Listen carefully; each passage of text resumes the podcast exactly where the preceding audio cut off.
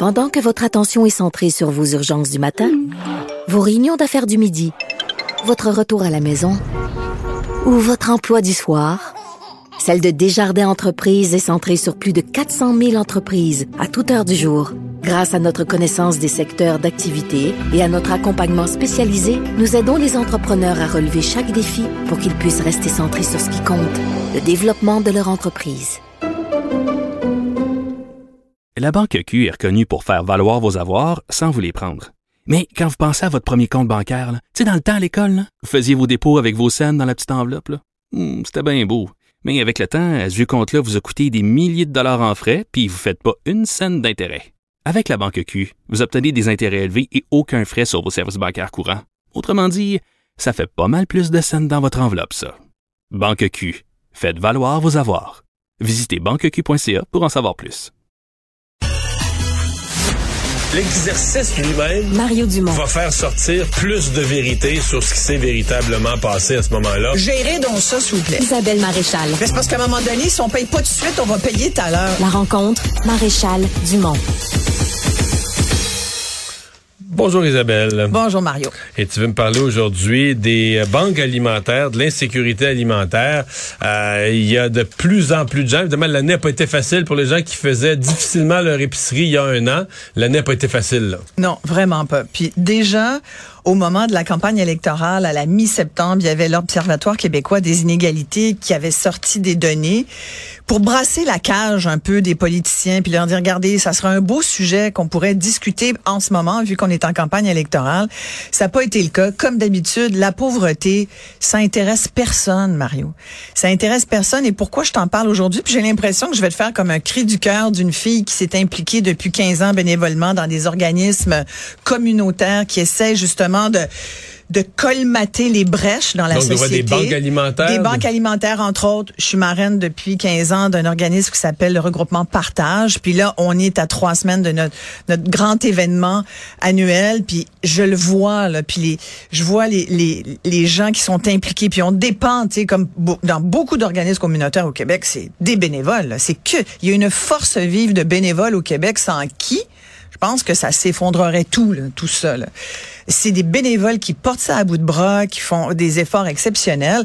Il y a évidemment, au fil des ans, il y a, il y a des grands donateurs. Tu sais, on a toujours des banquiers, euh, des, des gens qui sont en moyen, des fondations de, de familles riches au Québec, mais tu le sais qu'on n'en a pas tant, tu sais, mais quand même, qui font leur effort. Puis il y a toujours des gens généreux qui se disent, ben, ça pourrait toujours m'arriver. Mais aujourd'hui, avec la conjoncture économique, les gens font des choix, même quand ils font des dons. Et j'allais dire, surtout s'ils font des dons, ils se disent, ben là, je peux plus avoir trois, quatre, cinq causes comme avant, je vais en prendre une.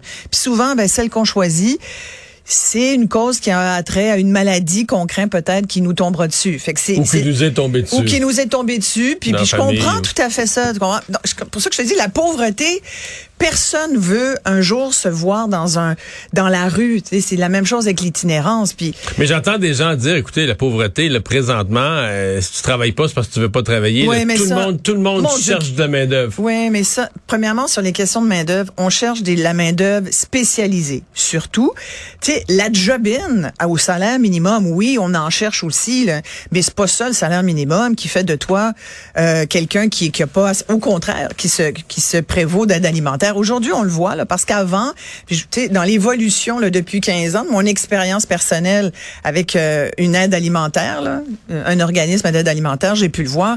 Avant, c'était effectivement qu'il des gens pauvres, c'était des gens démunis.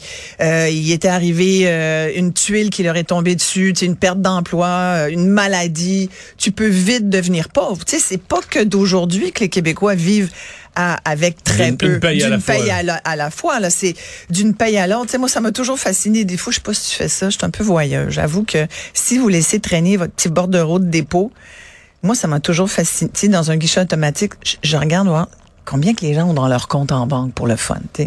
tu dis, voyons, les gens, il y en a des fois, ils ont, ils ont 22 piastres. Là. Ils ont pas d'argent. Puis c'est ça qui est fascinant, c'est que les gens travaillent et n'arrivent pas. Je suis allée sur le terrain cette semaine dans un autre organisme que je viens de découvrir qui s'appelle Partage et Soli- Solidarité. Ils ont une communauté Facebook où tous les jours, il y a à peu près 5, 6, 7 personnes qui se rajoutent. Je, l'ai vu encore cette semaine. Il y a toujours des nouvelles personnes. Puis ils m'ont dit, viens voir sur le terrain. Euh, je voulais parler à des travailleurs de la classe moyenne qui euh, qui ont de la difficulté à arriver puis qui ont besoin d'aide alimentaire. Écoute, je suis allée, j'en ai rencontré là pas compliqué. Ils sont là. C'est quoi Partage et Solidarité? C'est un nouvel organisme que je connaissais pas. Pourtant, il existe depuis plusieurs années. Ça a commencé avec euh, euh une, femme qui s'appelle euh, Atlantide Desrochers, qui, elle, était une mère monoparentale, qui avait besoin de nourrir ses enfants, puis qui, euh, qui s'est dit, OK, qu'est-ce que je fais? Elle a commencé à...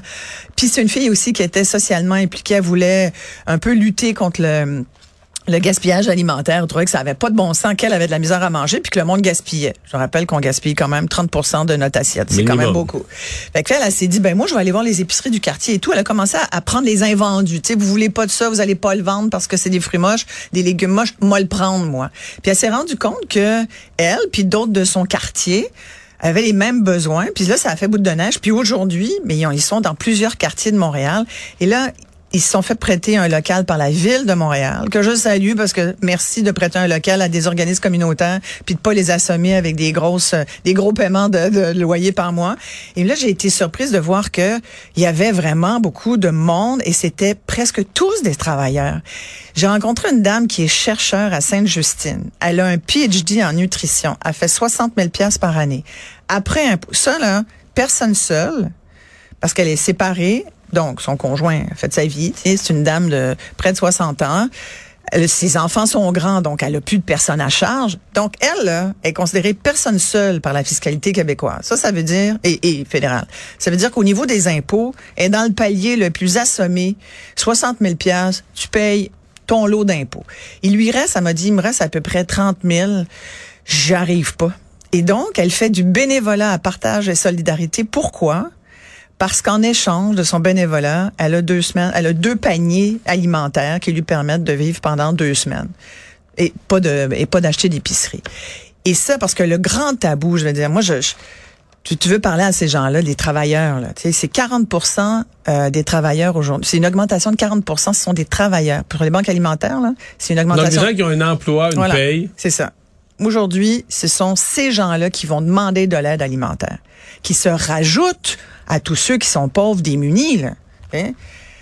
Et là, c'est pour ça que je dis aujourd'hui, ça ne peut plus être que le milieu communautaire qui tient ça à bout de bras. Puis c'est pas un chèque de 500 pièces non plus qui va faire la différence. Cette dame, le chercheur dont je te parle, là, elle va recevoir son chèque du gouvernement Legault si elle doit pas d'impôts, parce que si elle doit des impôts, elle l'aura pas. Le fisc va se servir. Mais si c'est pas 500 pièces qui va régler sa situation là. Puis là je lui dis combien vous payez de loyer? Elle paye 1350 pièces de loyer. Euh, ça, c'est un condo. Mais le logement, le coût du logement, c'est un, un, facteur. C'est un, facteur qui fait qu'avant même que ton mois commence, euh, t'as une grosse Et là, je lui dis, comment vous voyez votre retraite? Elle dit, oh, j'ai l'impression que j'en aurai jamais. Mais je dis, ben, il va falloir vous y préparer parce qu'un jour, si vous, vous voulez pas la prendre, il y a quelqu'un qui va vous mettre à la retraite. Surtout si vous êtes dans le, réseau, dans, le, dans le réseau de la santé. Tu te fais sortir, parce qu'à un moment donné, bon. Elle a dit, ben, j'y pense pas trop. Je sais que je vais devoir travailler parce que j'ai, elle a pas d'économie. Euh, elle a rien devant elle. Elle dit ben j'ai mon condo, je vais être obligée de vendre mon condo. Je dis mais si vous vendez votre condo pour vivre, vous allez habiter où? Puis il y a eu un grand silence, puis elle a eu les larmes aux yeux, puis sincèrement, elle a pas de plan B. On est d'un plan B cette semaine. Elle en a pas vraiment. Son plan B c'est euh, d'espérer avoir été une assez bonne mère pour que peut-être ses deux enfants euh, subviennent à ses besoins. Mais encore là, ces deux enfants qui ont la trentaine font ce qu'ils peuvent aussi. Tu sais, tout le monde rame dans son propre jello, tu comprends? T'as envie de dire, puis c'est pour ça que je te parlais d'entrée de jeu de l'Observatoire québécois des inégalités, parce qu'au début, ils ont essayé de lancer la conversation. Au moment où ils ont fait, ils ont fait toute une étude là-dessus, puis tu sais, des études, des rapports sur la pauvreté au Canada. Écoute, il y en a tellement. Il y en a, là sur le monde pauvre, là, on s'est, beaucoup intéressé aux inégalités. Puis on, sait, il y a même, puis là-dedans, bon, l'observatoire propose qu'il y ait une, espèce de grand forum. Il propose qu'il y ait vraiment comme une grande discussion. Ils disent, on est, je les cite, il dit le, le, le, moment nous semble propice pour la tenue d'un sommet national sur l'insécurité alimentaire. Moi, j'ai envie de dire, on peut bien faire un sommet s'ils veulent, mais je pense qu'on le sait exactement quels sont les constats. Les constats, c'est que le milieu communautaire est à bout. Il ne peut plus à lui seul soutenir tous ces nouveaux pauvres qui sont des travailleurs du Québec. Alors moi, j'ai envie de demander, on fait quoi? Et j'interpelle les politiciens parce que c'est quand même par le politique qu'on arrive à voter des mesures puis à dire, OK, on va... Et là, ça interpelle qui? Le ministère de la Santé. C'est documenté que quelqu'un qui ne mange pas à sa faim, puis là-dedans, je pourrais te sortir des chiffres parce que je les ai, les chiffres, mais ça serait tellement... On les a, les données, Mario. C'est documenté que les gens se privent aujourd'hui. On a défini euh, l'insécurité alimentaire. Tu as la faible, tu as la moyenne et tu as la grave. L'insécurité alimentaire grave, ça veut dire que une à deux fois par semaine, tu ne manges pas à ta faim. Ça a des coûts de santé directs, ça. Et ça va se répercuter, bien sûr, sur... Tu deviens malade, tu tombes malade, tu vas coûter à l'État. Fait on fait on fait pas ce genre de calcul-là. On pense toujours dans des silos, mais tout est dans tout, tout est lié. Alors moi je dis, qu'est-ce qu'on fait? Il est où le plan pour essayer de mettre un frein à ces problèmes de de, de sécurité alimentaire? Pour moi, c'est comme l'eau, c'est comme l'air.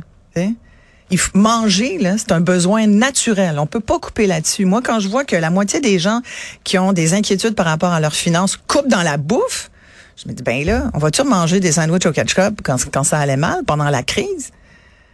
Alors, j'ai envie de terminer en disant food for thought. Oh, belle conclusion. Bonne fin de semaine. Merci beaucoup, Isabelle. Bye bye.